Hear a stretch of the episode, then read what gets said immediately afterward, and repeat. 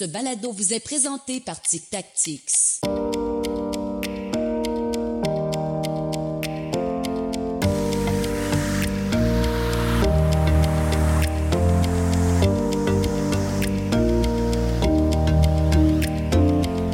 Bonjour, ici Guillaume Mathieu Terrien. Vous écoutez Arrière Scène. Je suis avec mon collègue Éric Vallée. Bonjour Guillaume.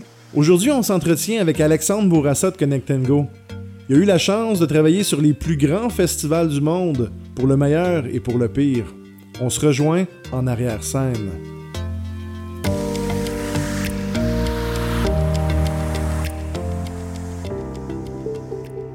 Pour le grand public, un festival signifie acheter un billet pour un gros party. Mais autant pour les festivaliers que pour les organisateurs, ceci peut résulter en mal de tête.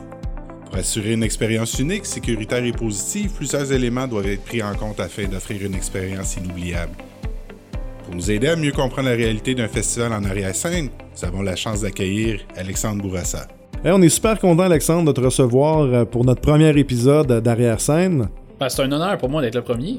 Qu'est-ce que tu fais dans le cadre d'un- festival, Alexandre? Ben, moi, je m'implique surtout au niveau, euh, à trois niveaux. Au niveau du contrôle d'accès euh, sur un événement, au niveau euh, souvent du paiement numérique. Euh, donc, on parle soit paiement cashless ou avec, avec le, bracelet ou carrément avec un, TPV payé en cash ou payé avec des, des vraies cartes de crédit et aussi au niveau euh, l'expérientiel donc faire du, du brand connection sur les événements pour que bon les, les partenaires, les commanditaires de l'événement puissent aller chercher, maximiser leur investissement sur le site. Donc, ils mettent des booths un peu partout, ils font une expérience et on va connecter euh, tous les clients de l'événement vers, euh, vers ces partenaires-là pour maximiser leur investissement. Donc, c'est à ce niveau-là qu'on s'implique. Puis ça, tu le fais avec plusieurs événements? Depuis une douzaine d'années, je suis dans l'industrie. Personnellement, j'ai commencé un petit événement qui s'appelle le Festival été de Belleuil, à Belleuil, très local. Euh, Je me suis impliqué dans des événements euh, tels que le Festival été Québec, Coachella, Tomorrowland, euh, Bonnaroo, la Formule 1, en- entre autres, la PGA, donc un, un- un peu de tout.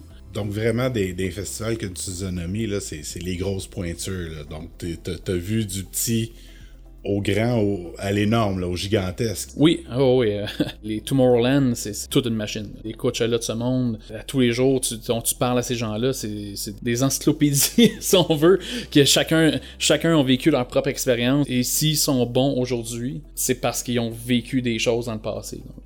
Puis toi, personnellement, c'est à quel, à quel moment tu deviens impliqué dans l'organisation d'un festival? Mon rôle, c'est surtout s'assurer que chacun des événements se passe très bien. Donc, une fois qu'on a la, signature du client, généralement, on n'a pas la signature deux semaines dans l'événement, c'est plusieurs mois à l'avance. Pour qu'un un événement se passe comme il faut, d'abord et avant tout, on doit avoir toutes les données personnelles de chacun des clients. Donc, là, il y a une logistique à faire. Est-ce qu'on le reçoit via la billetterie? Est-ce qu'on le reçoit via une page d'enregistrement externe? Même des d'autres partenaires, d'autres fournisseurs. euh, il y a une logistique à faire avec le client, designer qu'est-ce qu'on fait comment qu'on va aller chercher ce- cette data-là. Une fois qu'on a ça, là, c'est là qu'on va déterminer est-ce qu'on on s'implique vraiment beaucoup, vraiment beaucoup de temps avant l'événement ou non, c'est beaucoup plus petit, le- les, les attentes sont plus basses, donc à ce moment-là, on arrive là une semaine avant l'événement puis on s'installe. Ça, ça- ça dépend vraiment de, de ce que le client cherche à avoir. À ton avis, qu'est-ce que qu'est-ce qui fait la réussite d'un festival, les plus grands festivals? Qu'est-ce qui fait en sorte qu'ils se démarquent par rapport aux autres puis qu'ils deviennent des succès? Il s'en occupe. Ah, c'est une excellente réponse. Tout simplement. Les plus grands événements, ils ont vraiment des équipes qui travaillent sur l'événement à temps plein. Euh, il y a du monde qui travaille sur l'année courante et il y a déjà une équipe qui travaille sur l'année suivante. Ce que je comprends, c'est que malgré la perception que c'est des événements éphémères, ça prend vraiment beaucoup de temps, beaucoup de planification. Donc, on parle là, facilement des 10, 12 mois et dans certains exemples, tu m'as donné beaucoup plus. Ben oui, oui, oui. Ça travaille à temps plein. Mais typiquement, vous, quand vous arrivez, toi, ton équipe sur place, Oui. c'est combien de temps avant l'événement? Dépendamment de l'événement, on parle plus ou moins une semaine. Quand l'événement est plus grand, on peut-être deux semaines d'avance. Mais on parle après une semaine. J'imagine qu'il y a déjà un niveau de préparation ou... Nous, quand on arrive, j'ai besoin d'avoir des tentes, j'ai besoin d'avoir du power, j'ai besoin d'avoir euh, ne serait-ce un plancher, juste mettre mes, mes affaires. Je dois avoir des tables. Des fois, on arrive, les, les événements qui sont vraiment bien rodés, tout est là. Ceux qui sont pas bien rodés, t'arrives et tu- des fois, tu fais face à un parking vide. Donc là, t'as une job de coordination à faire. As-tu des exemples de festivals qui, pour toi, c'était euh, la note de 100%, donc des festivals particulièrement bien réussis pour euh, Tomorrowland. Tomorrowland? On parle, de, on parle du festival en Belgique. Oui, exact, pour en Belgique. L'original. Ils savent ce qu'ils veulent. C'est juste, juste la façon dont les promoteurs pensent leur événement. C'est un des rares événements à mettre plus d'argent sur l'expérience client que sur les des DJ qui vont mettre sur le stage. Quelles sont les difficultés, les autres difficultés que les organisateurs doivent composer avec? La difficulté numéro un, le fait d'être à l'extérieur, c'est que tu es très dépendant de la température. On, va, on va, on va pas se le cacher. Parmi les événements plus difficiles que j'ai faits, qui ont, qui ont quand même fonctionné, les événements qui ont, qui ont- qui ont marché, là, qui ont- un des exemples qui vient en tête, un Tomorrow World dans le coin d'Atlanta qu'on avait fait une année. Quand ils ont fait la prospection de terrain, tout allait bien, un, un- un beau champ parfait, tout était beau, beaucoup de parking pour les gens, tu peux te déplacer, euh, t'es loin de la ville quand même, donc tu déranges pas personne. C'est que d'un point, d'un point de vue euh, aérien, tout était beau. Idéal, tu sais, t'es dans, dans une ferme, c'était parfait. Euh, quand ils ont commencé à, monter le site, pas de trouble. Deux jours avant l'événement, il se met à pleuvoir, mais beaucoup. Et là, ils se rendent compte que le fameux champ en question, il est mal drainé. Fait que là, tu marches dans le champ, ça devient de la boîte. Ils essayent de monter un stage, ils sont pas capables. Fait qu'ils vont venir un gros crane pour aller monter le stage. Et le crane s'enfonce dans où est-ce que les, les festivaliers sont supposés être dans deux jours. Ils font quoi? Bon, on va faire venir un deuxième crane pour venir le sortir le premier de là. Qu'est-ce qui arrive au deuxième crane? Il s'enfonce lui aussi. Donc, le- juste ça, ça retarde, ta, ça, ça retarde ta logistique. Donc, ça, c'est un, un des très gros défis. C'est- fascinant de voir tous les éléments qui doivent être pris en compte, la complexité pour arriver à trouver le site idéal, puis essayer en amont d'éviter tous ces problèmes-là. Mais c'est pas le commun des mortels qui arrive, qui a déjà une liste déjà préétablie de critères. Non, non, puis, puis en plus, cet événement-là, on va, s'entendre l'exemple que je viens de donner là, ça a été monté par du monde qui sont habitués de faire ça, qui connaissent ça, mais malgré ça, il y a des choses en même qui peuvent arriver. Donc, tu essaies toujours de, de- de prévoir pour le pire, puis de- de- d'espérer le meilleur, mais des fois, tu te trompes. Quelle erreur euh, tu as vue à plusieurs reprises? Qu'est-ce qui est récurrent comme, comme problème? le monde sous-estime énormément les, besoins de chacun des partenaires avec lesquels tu travailles. Donc, exemple, le- c'est de moins en plus on avance dans le temps, c'est moins en moins vrai. Mais on recule il y a 10 ans, quand tu avais besoin de monter un réseau Internet, un réseau local sur ton site, c'était inimaginable, c'était très dur. Donc, il fallait que chacun des partenaires devienne quasiment un expert réseau pour pouvoir s'auto-suffire. Aujourd'hui, c'est moins vrai. C'est vrai, ça, c'est une chose qu'on pense pas souvent, mais il faut amener l'électricité pour que ça- l'événement ait lieu. On peut entendre la musique, voir les lumières et opérer toute la, la machinerie puis l'équipement alentour. On aimerait bien ça marcher à l'énergie solaire tout le temps, mais euh, comme l'Internet solaire aussi, le jour ça va être in- inventé, on va être bien, bien heureux, mais on n'est pas encore là. là. La bouteille de gel antibactérien au bureau est vide? BoutiqueProtection.com. Du gel antibactérien approuvé par Santé Canada. Expédié en moins de 48 heures de 100 ml à 4 litres. BoutiqueProtection.com. Et en plus, il sent super bon. Technologiquement, le portrait d'aujourd'hui est vraiment différent du portrait d'il y a 10 ans. Ah, il est complètement ça. N'a même plus rapport. On recule il y, a, il y a 11 ans de ça, ma deuxième édition du Festival d'été de Belleuil que auquel je participais. Et ils voulaient rentrer la technologie de scanner des codes à bord à la porte. Et euh, finalement, ben, la bonne vieille méthode de déchirer billets a, ga- a gagné sur la, technologie parce que c'est con, il n'y avait juste pas assez de portes. Est-ce que tu penses que les festivals sont eux-mêmes rendus à une évolution technologique euh, ou, c'est l'offre, on va dire l'offre du marché qui, commande ça? À mon avis, c'est le festival qui commande ça. Assurément, le besoin technologique était pour répondre à une problématique de, de fraude de billets qui était à l'époque des, bra- des bracelets papier juste en couleur, donc très facilement interchangeables. Euh, et il y avait- le, le festival a besoin d'une technologie justement pour éviter cette fraude-là. Et ça a été un succès monstre, là. Euh, on, va, on va pas se le cacher. Si tu veux avoir du succès en termes d'entreprise, tu dois faire ce que tu peux vendre et non pas vendre ce que tu peux faire. Parle-nous peut-être de ton top 3 des pires catastrophes avec lesquelles as-tu composé. Commence par la moins pire, là. On, La on moins veut, pire. On veut, on veut la cerise à la fin. Pour les positions 2 puis 3, je vais pas nommer d'événements. Position 3, comme je disais, je, reviens sur le même sujet que je disais tantôt, c'est-à-dire les événements qui, euh, on va dire qu'ils n'ont pas d'employés à temps plein dessus. Euh, ou est-ce que pour que ces, ces promoteurs-là, bon écoute, euh, je mets, quelqu'un sur le stage, je vends des billets, ça fonctionne. à, tout coup, ça donne des, mauvais résultats parce que ils répondent pas aux besoins minimums pour être capable de livrer une technologie. Donc, tu es obligé, en bout de ligne, d'arriver là-bas, de dire au client, mais voici, que c'est con, tu fais ton contrôle d'accès, passe son billet à travers la, la clôture, re-rentre, il va scanner rouge. Mais ce scan rouge-là, tu dois le traiter. Mais si le, le promoteur veut pas mettre les efforts pour traiter ce scan rouge-là, ouais.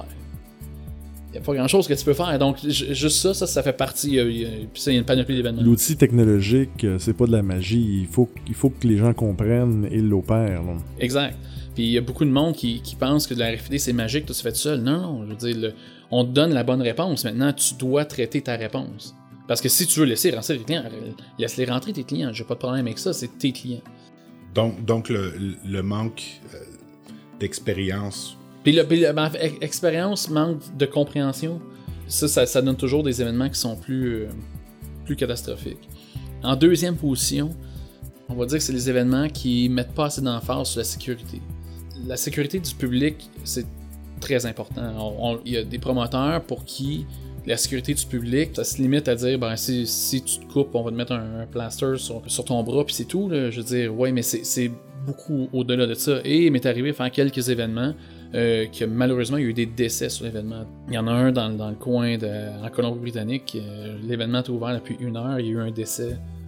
Première journée, pr- première heure de l'événement. Ah, c'est tragique. Là, c'est extrêmement tragique. Pour, pour, pour un événement, c'est, c'est- c'est- ça peut être coûteux. D'autres événements, justement, la, sécurité. Parce que des fois, le, décès, ça peut être soit par deux personnes qui se battent ou quelqu'un qui se fait battre par d'autres personnes. Et il y a d'autres événements. Un événement dans le coin de New York où est-ce que, bon, dans une journée, tu as eu deux décès puis 11 comas. Ce qui a, a forcé la ville à fermer cet événement-là le lendemain. Ouais, puis moi, je me mets autant en tant que spectateur qu'aujourd'hui en tant que parent, puis de savoir que j'ai des enfants qui pourraient aller dans des événements qui sont pas sécuritaires. Je veux dire, C'est ça fait peur. Ça, ça fait très peur. En termes de, de, de fail, la majorité des fails des, ce que j'ai vu, position 2, position 3, c'est vraiment relié à ça. Et le numéro 1, ben lui, on va le nommer, euh, c'est un, un exemple connu dans lequel j'ai eu la chance d'être là-bas, c'est Firefest.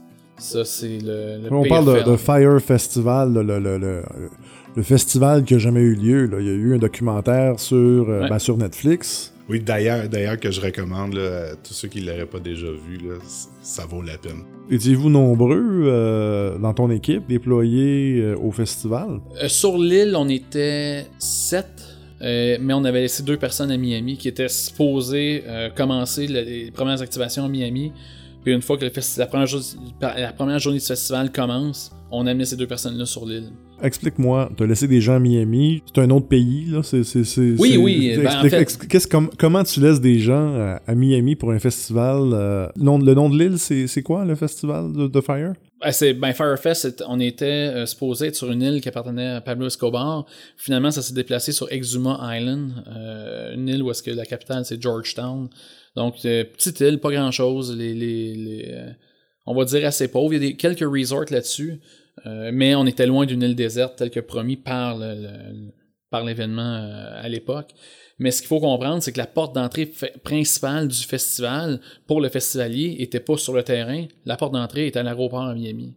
Parce que euh, quand tu achetais ton billet, ça venait avec le billet d'avion pour te rendre de Miami vers, vers l'événement. Donc, chacun des festivaliers était responsable pour se rendre à l'aéroport à Miami. Une fois là, il était pris en charge ou il était supposé être pris en charge par l'équipe euh, du Firefest. Je, je veux dire, ça me sonne assez ambitieux là, comme projet. C'est très ambitieux. Puis ça, c'est un projet. Tu sais, quand je disais que le monde s'en occupe pas ou que c'est des projets qui sont faits dernière minute, ça, c'est un projet.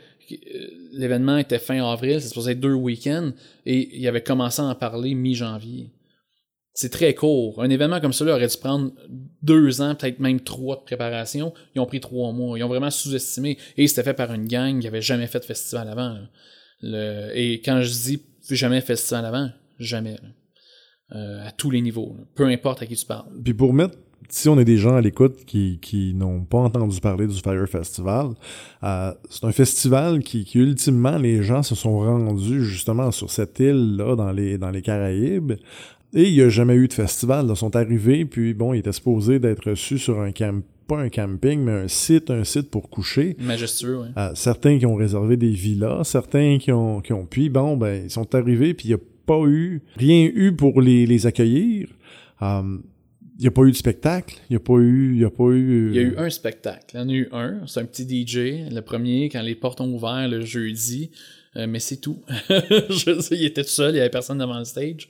Mais euh, ils, ont, essayé de faire quelque chose le jeudi, mais ça n'a jamais levé. Euh, tu sais, ce qu'il faut comprendre, euh, puis c'est ça qui est un peu extraordinaire avec Firefest. On a tellement entendu parler. Il y a un documentaire Netflix euh, à l'époque, en 2017, en, en, avril, quand, quand ils ont décidé de fermer l'événement. Euh, Fire Festival était le plus gros trend Twitter au monde. Et on parle, après, je, à mes souvenirs, on parle de 1500 tweets à la seconde qui rentraient sur Twitter concernant Firefest, quand, ultimement, t'as 1000 personnes qui ont mis les pieds sur le site au total dans le monde. Il n'y en a pas beaucoup, très peu, donc... Euh, il y en attendait combien? Ce qui c'était prévu pour avoir euh, 10 000 personnes par semaine pendant deux semaines, mais avec les gens qui sont rentrés sur le site, euh, qui ont réussi à se rendre, parce que y a je pense que c'est trois ou quatre avions qui ont atterri. Je pense que c'est trois, euh, trois avions ont atterri. Puis après ça, il y en a deux autres qui étaient dans les airs pour atterrir, qui ont été détournés par le gouvernement des Bahamas vers Miami, qui n'ont pas pu atterrir à Georgetown, ils n'ont pas eu l'autorisation d'atterrir. Puis à partir de ce moment-là, ils ont fermé le lien entre Miami et puis Georgetown. Donc, avec les trois avions qui ont, qui ont réussi à venir, puis malgré ça, le site avait l'air quand même plein. Le site n'était pas fini, là, c'est sûr que ça n'était pas, mais euh, s'il avait accueilli tous les clients qui étaient supposés accueillir, ça... Là, on parlerait de Firefest comme étant l'événement qui aurait fait le plus de décès au monde, assurément. Là. Fait que toi, t'es là-bas, euh, avec, avec des collègues, avec ton équipe. Ouais. À quel moment, à quel moment tu te dis, garde là, ça va pas bien, là, euh, on, a, on, a, on a un problème? On est arrivé là, nous autres, le 25 avril. Euh, je crois que c'est. Il faudrait que je revérifie, il me semble que c'est un samedi, je me trompe pas. Euh, rendu deux jours plus tard, enfin deux jours qu'on est là, j'avais lâché un coup de fil à mon patron. Euh, là, on est trois jours avant l'ouverture des portes. Puis ce que j'avais suggéré à mon patron à l'époque, c'est de nous évacuer du site pour dire de toute façon, tu seras pas payé. Peu importe ce qui arrive. L'événement ne pourra pas se passer. Ça, je veux dire, s'il y a de quoi qui va se passer, ça va mal aller. On sera pas capable de contrôler la technologie, on sera pas capable de rien faire parce que, un, on avait zéro si on avait besoin, on n'avait pas de data, on n'avait rien. Euh, les bars n'étaient pas installés, il n'y avait pas de, de, de, service à clientèle, tout le monde se lançait pas qui était responsable de quoi? Il n'y avait rien qui allait à tous les niveaux. Puis ça, nous, on était juste une partie de. Euh, et j'avais suggéré à l'époque de, nous évacuer puis qu'on qu s'en aille. Et bon, c'est pas arrivé, on est resté, on a, décidé d'honorer notre contrat. Mais comme de fait, ça s'est jamais passé.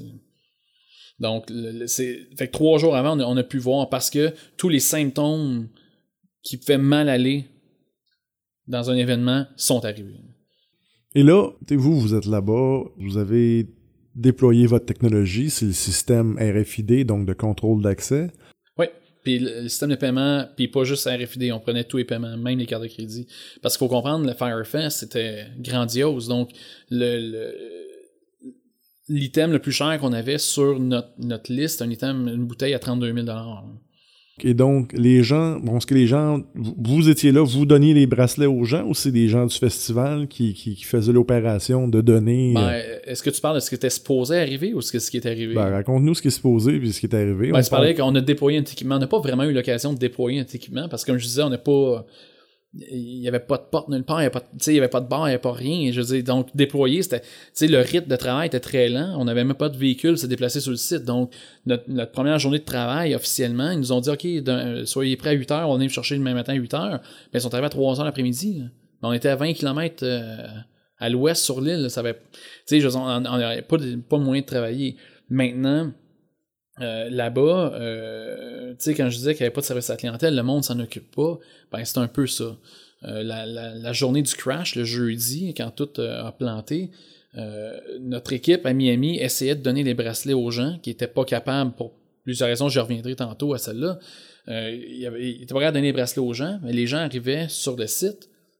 Un, il avait besoin de savoir où est-ce qu'ils couchaient. Il avait besoin de savoir, d'avoir leur bracelet parce qu'il fallait qu'ils payent. Il y avait du monde là-dessus, il avait mis 15 000, 20 000 dollars sur un bracelet et ils voulaient avoir leur, fameux bracelet pour être capable de les consommer et, ainsi de suite. Mais il y avait pas, tu sais, il il avait prévu sur le plan des, des bureaux de concierge. Fait que comme dans un hôtel, tu vas voir le concierge s'occupe de toi. Mais tout ce que le concierge c'était, c'est juste un toit. Il n'y avait rien d'autre. Il n'y avait rien de ça. Puis est-ce que tu as eu la chance de voir la face des festivaliers arriver, leur expression? Parce que quelque part, c'était fait offrir une expérience euh, grandiose. Ils arrivent, c'est des tentes de fortune, il n'y a, rien. Ben, en fait, j'ai parlé avec les festivaliers directement. Tu sais, la Maison Bleue, c'était le, bureau chef. C'est là qu'on était. On était une soixantaine de personnes à avoir accès à ça. Moi, j'avais euh, notre équipe, on y avait accès. Euh, et il y avait personne de l'équipe principale de Firefest qui voulait faire le, service à clientèle. Donc, au départ, notre équipe s'en est occupée. Vous comprendrez que chacun des festivaliers n'était pas content. Je veux dire, tu sais, il y en a une, mon meilleur souvenir, c'est celle-là. C'est une femme qui arrive, elle vient me voir, elle dit Écoute, c'est pas toi, c'est pas personnel, je sais que c'est pas toi. Moi, je suis procureur en Floride et je vais vous poursuivre. Mais s'il te plaît, trouve un moyen de me retourner à Miami. Je suis comme, bon, allez-y de l'avant avec la poursuite, madame, je vous encourage fortement à le faire. Maintenant, je peux rien faire pour vous ramener à Miami. Fait, fait qu'à partir de ce moment-là, on, dirait que les gens sont en mode survie, là, ils ont peur. Ben, tout le monde a peur. Tout le monde, parce que... Incluant toi. Le mot, le mot peur est, est assez large, parce que tu sais, je, suis mi-trentaine à l'époque. Euh, je suis capable de m'occuper de moi-même. Euh, j'ai quelques moyens financiers. S'il y a quoi que ce soit qui est vraiment grave, il y a le resort à côté, je vais trouver moyen de revenir. Ça, c'est pas un problème.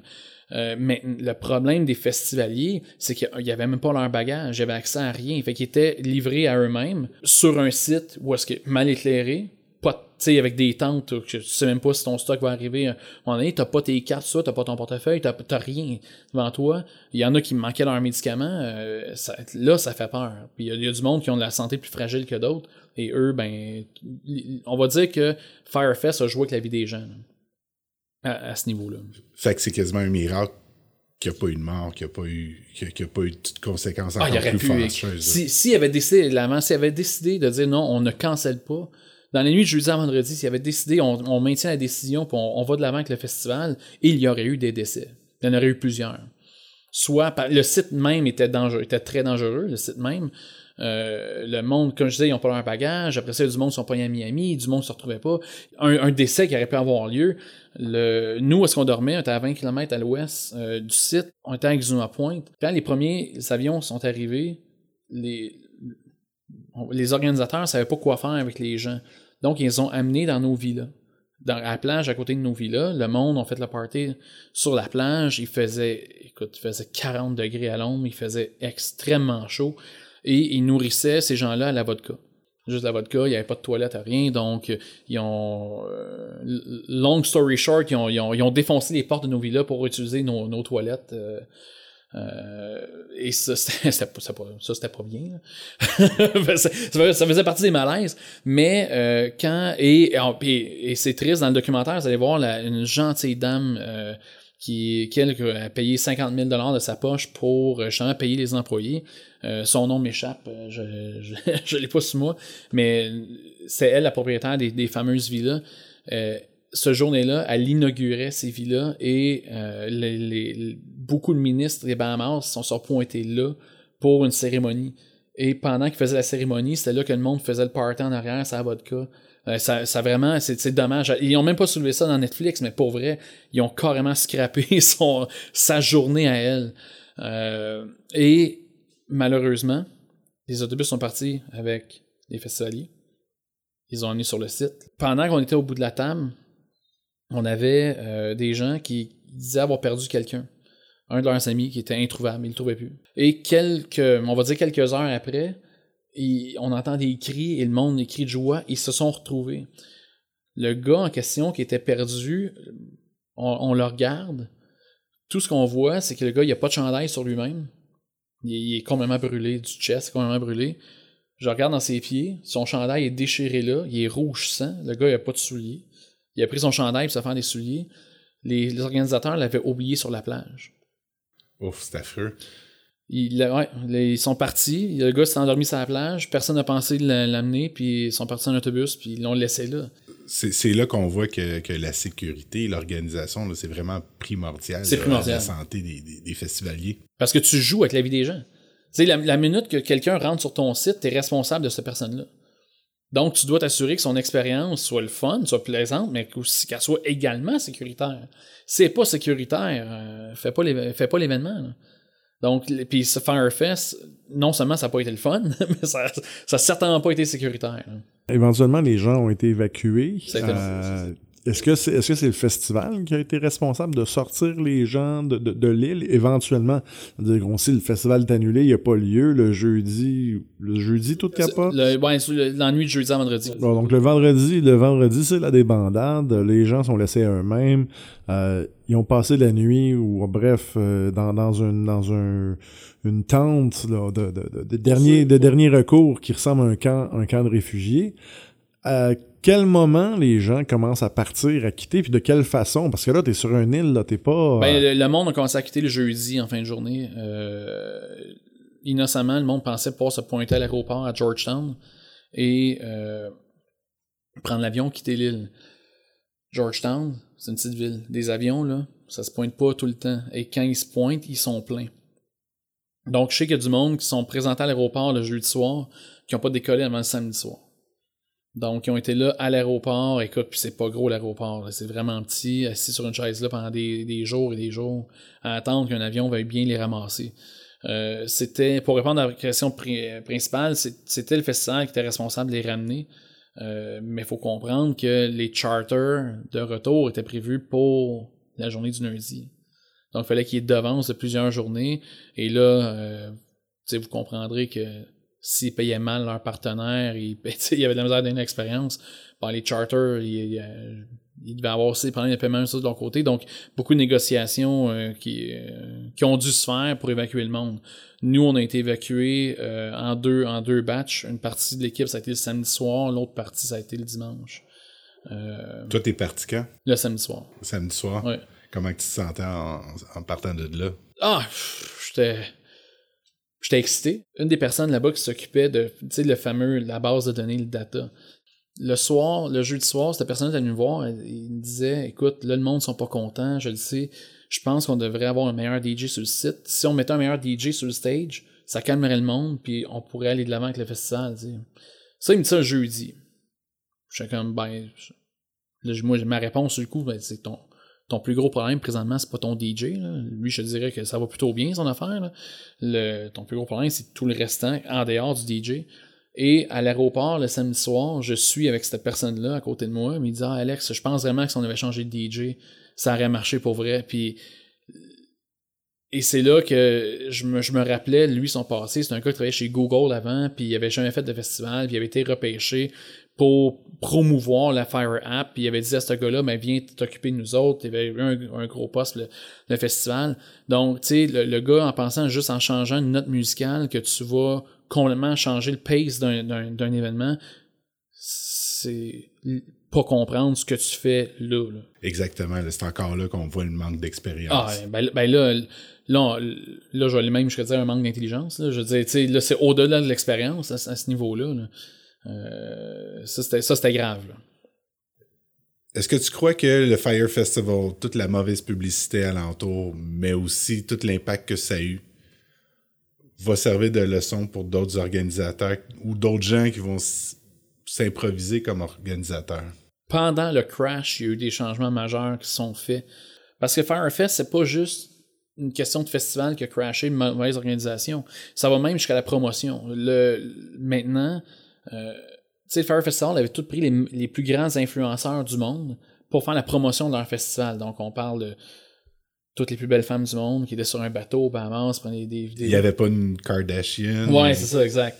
Euh, et euh, ces personnes-là, ils ont donné leur nom pour faire la promotion de ce festival-là. Ils l'ont endossé. Ils l'ont endossé sans même savoir si elle allait avoir un produit. Maintenant, il y a une réglementation là-dessus. C'est-à-dire que si tu es un influenceur qui endosse un produit, puis ce produit-là peut potentiellement tuer du monde ou pas, pas être livré, ben, la personne est aussi responsable que le promoteur.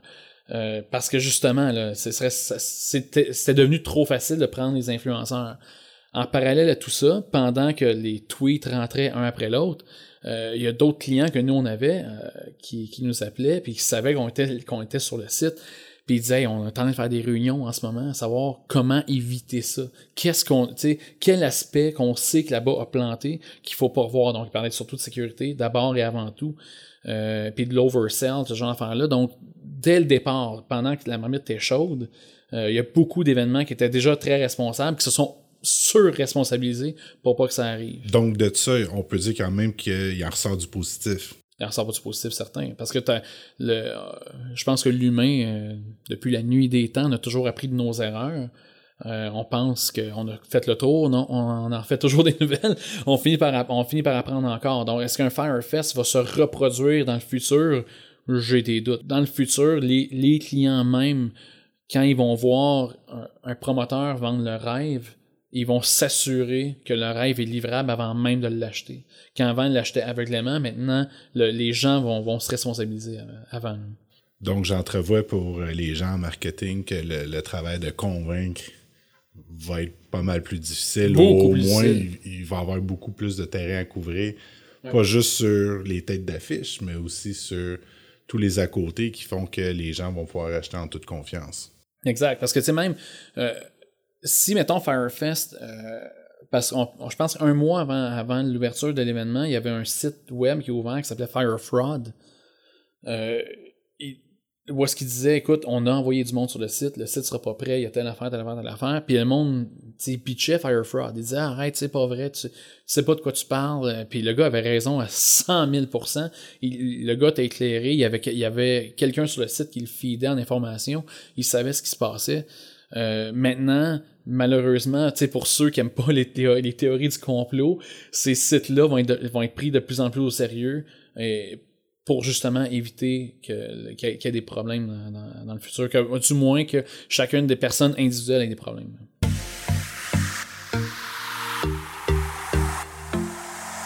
C'est un plaisir de t'entendre avec nous euh, aujourd'hui. J'espère que tout le monde, tout le monde aura autant apprécié que moi. Merci d'avoir été parmi les nôtres. Se rejoint bientôt pour un nouvel épisode d'Arrière-scène.